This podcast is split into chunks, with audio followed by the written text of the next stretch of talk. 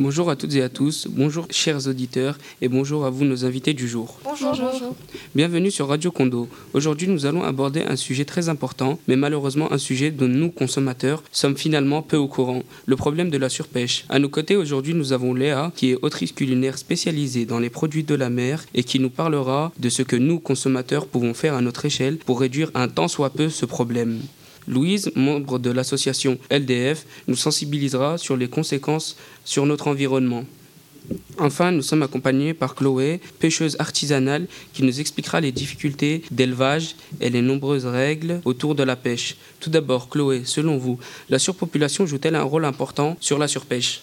Sincèrement, oui. Il faut nourrir toute la population qui est de plus en plus nombreuse. Le nombre de poissons pêchés est donc en augmentation constante. Ce qui pose un problème important, car ils n'ont pas le temps de se reproduire qu'ils sont déjà dans des filets. En 2016, on estimait que la population humaine mondiale augmenterait de 246 000 habitants par jour. C'est égal à la différence entre les 403 000 naissances et les 157 000 décès estimés par jour, ce qui représente une hausse de 90 millions de personnes par an. Et ne faut-il pas mieux aller vers les poissons délaissés pour éviter une surpêche de certaines espèces, Chloé? Les poissons surpêchés, comme la sardine, l'anchois, l'anguille, le brochet et la carpe, sont de plus en plus difficiles à trouver. Les stocks exploités à un niveau biologiquement durable sont tombés à 67% en 2015 contre 90% en 1974, ce qui signifie que le tiers des ressources sont surexploitées. Je suis donc d'accord avec vous, il serait préférable de se diriger vers les poissons délaissés. On serait un petit peu moins en surpêche car nous laisserons le temps aux espèces de se reproduire. Il n'y a pas que le problème des espèces qui sont ciblées, mais aussi la technique de pêche qui est utilisée. Euh, certaines sont illégales, mais comment les caractériser? Certains pêcheurs travaillent illégalement. Ils ont un rôle important dans la surpêche. Pour minimiser cela, le MSC France a décidé d'agir en créant des labels. Ils accompagnent les pêcheurs dans une démarche de progrès et d'amélioration des bonnes pratiques de pêche. De plus, il faut sensibiliser les entreprises pour qu'elles s'approvisionnent sur du poisson issu d'une pêche durable et qu'elles proposent des produits avec des labels reconnus. Grâce au label, nous pouvons guider les consommateurs et mobiliser les citoyens autour d'une consommation responsable de produits de la mer. Merci à vous Chloé.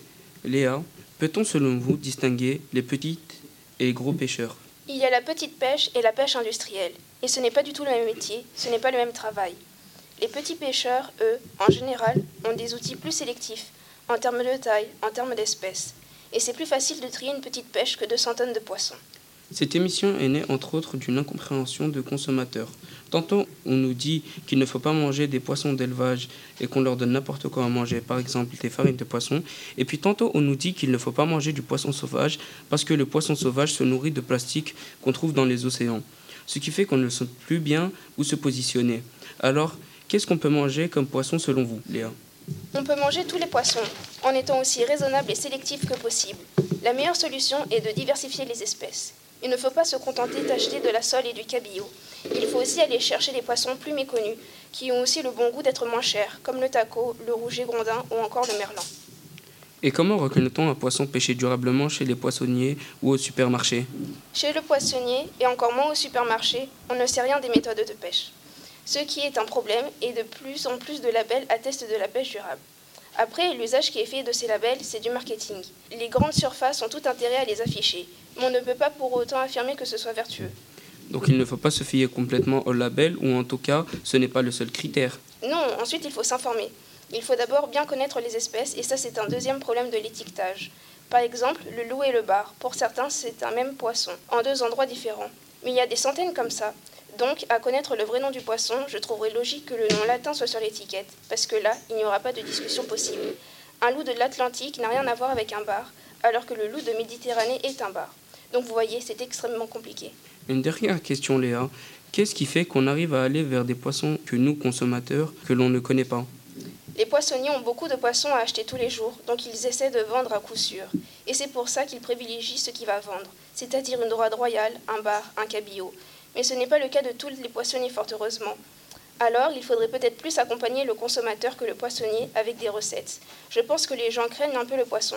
Le poisson français par excellence, c'est le filet de sol sans arrêt. Merci à vous, Léa. Louise, intervenante de l'association LDF, vous disiez que c'était important, c'était cette relation de l'accompagnement du consommateur. Oui, pour accompagner les consommateurs, nous avons mis en place une version marine du panier de légumes avec une envie de populariser les espèces laissées de côté. On voulait objectiver par des critères. Quand je vous parle de durabilité, ce sont des navires de moins de 12 mètres, donc de la petite pêche côtière, utilisent des techniques douces. Donc on bannit chalut. Quand je vous parle de fraîcheur, c'est 48 heures entre la pêche et la remise au consommateur, d'où la nécessité d'inspirer des paniers de légumes. Et on paye les pêcheurs le prix plus cher, notamment les espèces méconnues dont on a parlé précédemment. Vous payez les pêcheurs pour qu'eux-mêmes pêchent moins. Cela doit se retrouver dans l'assiette du consommateur.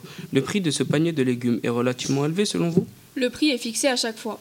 Vous payez au même prix les moules et le homard. Et cela s'équilibre avec les aléas de pêche. Un coup, on paie un peu plus cher le produit, un coup, on fait une bonne affaire. Finalement, on a la conviction que les pêcheurs sont bien payés et que les pratiques sont vertueuses. Je voulais revenir sur un point, mais lorsque vous dites que vous bannissez les chaluts, c'est parce que leurs méthodes de pêche sont trop grosses? Certaines espèces sont prises dans les filets parcourant des kilomètres de superficie, comme les baleines et les tortues qui sont des espèces ayant leur nombre de population en constante baisse. Et cela est beaucoup trop systématique. Des espèces sont vouées à disparaître de cette façon. Avez-vous des solutions de prévention, par exemple, à nous transmettre pour éviter cela? Nous proposons des solutions pour éviter un tel désastre. Déjà, interdire la pêche industrielle dans quelques pays exportateurs au niveau mondial diminuerait grandement les dégâts. Il faudrait aussi avoir des réserves naturelles en plus grand nombre qui permettraient aux espèces marines de se reproduire. Car même si la pêche est interdite pendant la période de reproduction, des pêcheurs illégaux sont toujours présents. Pour finir, nous diminuerons encore plus le quota de pêche sur les espèces surpêchées. Même si tous ces problèmes ont une solution, certaines pratiques illégales compromettent l'avenir d'un magnifique écosystème. Nous ne sommes pas idéalistes, mais espérons fortement que cette utopie future soit le quotidien de nos enfants et petits-enfants. Merci pour ces mots de fin, Louise, et merci à vous. Je vous dis à bientôt pour une nouvelle émission. C'était Amine sur Radio Condo.